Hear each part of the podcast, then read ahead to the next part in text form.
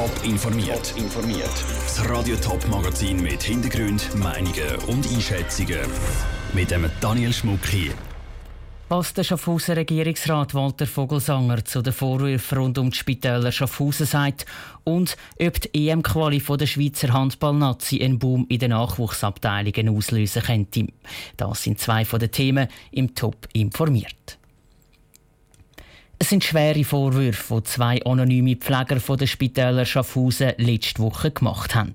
Patienten sind vernachlässigt worden oder ihre Medikamente sind verwechselt worden, sind es nur zwei davon.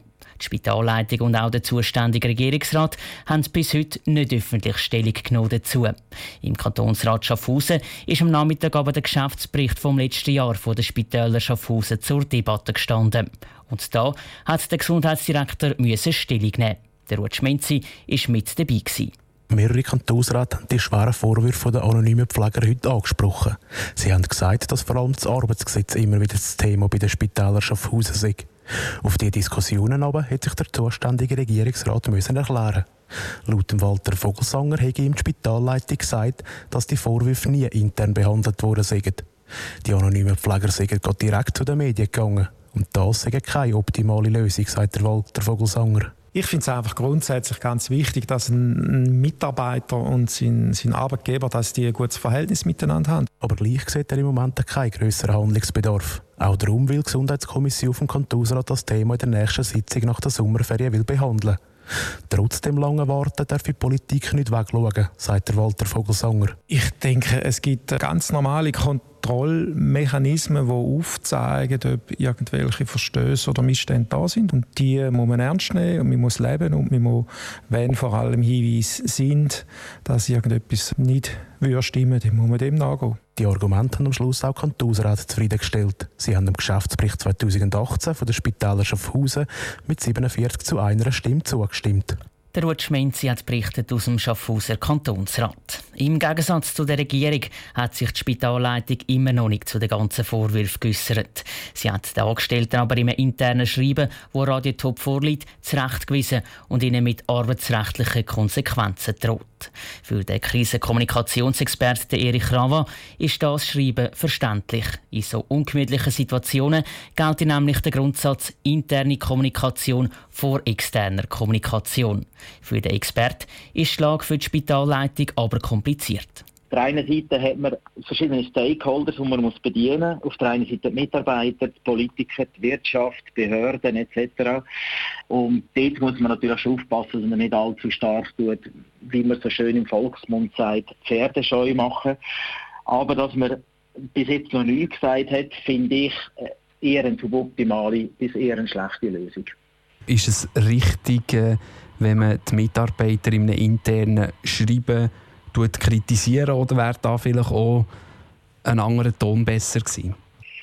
Kritik ist immer die Frage, was ist es für Kritik? Es gibt ja die sogenannte konstruktive Kritik und ich denke mir, wenn es natürlich eine repressive Kritik ist mit Sanktionen, die hinten angehängt ist, ist es meines Erachtens sicherlich nicht unbedingt so der schlauste Weg, wo man da angeht, weil das fördert Chemie und der Groove und wie man so schön sagt, ähm, Zusammenarbeiten innerhalb der Mitarbeiterinnen und Mitarbeiter auch nicht unbedingt. Was könnte da Gründe sein für das Schweigen? Ist das effektiv, dass man sich einfach vielleicht mit niemandem verscherzen das ist eine, eine, eine, Möglichkeit, dass man da sicherlich wollte mal ähm, abwarten und wirklich klare äh, Basis machen, Fundament haben, was ist denn überhaupt geschehen, Fakten aufarbeiten, wenn das nicht schon passiert ist.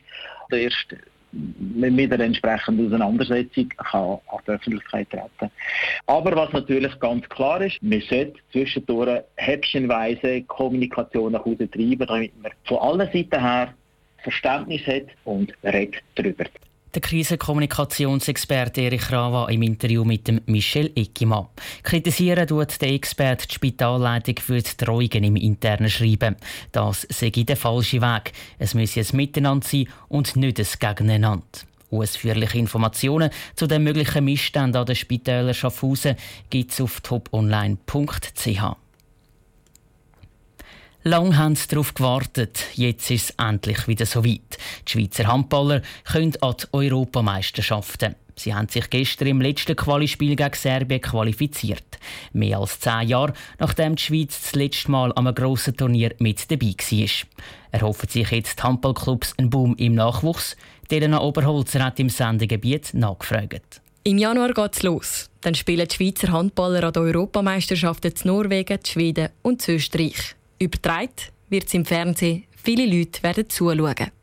Der Präsident vom Handballclub Wederschwil, Matthias Sick, ist trotzdem ein skeptisch, dass es gerade viele junge Kinder zum Handball zieht. Vier Tage einmalige Qualifikation noch nicht gerade einen Boom ausbrechen. Für das müsste sich die Nazi mehrmals für ein Turnier qualifizieren.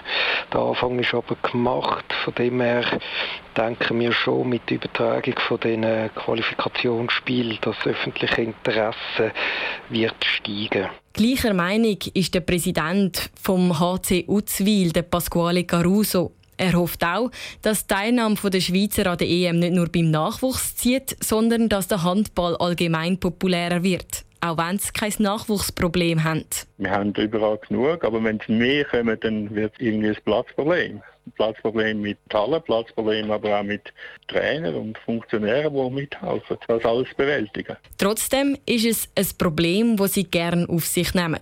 Schlussendlich wollen sie auch die Kinder dazu motivieren, dass Handball spielen. Und genau die EM kann jetzt genutzt werden, um diese Sportart unter die Leute zu bringen, sagt der Präsident vom HSC Kreuzlingen, Patrick Müller. Ich glaube einfach, dass jetzt der Zeitpunkt da ist, um zu sagen, wir müssen vor allem auch die Schulen wieder dazu bringen, dass Handball gespielt wird, dass Handball trainiert wird, dass die Kinder auch sehen, dass sie Perspektiven haben in der Schweiz, angefangen von den kleinen Vereinen bis zu einer erfolgreichen Nationalmannschaft.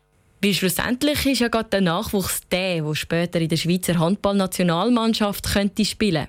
Und wer weiß, vielleicht sind dann sie ja die, die dann an der nächsten EM, WM oder Olympiade spielen. Top informiert, auch als Podcast. Mehr Informationen gibt's auf toponline.ch.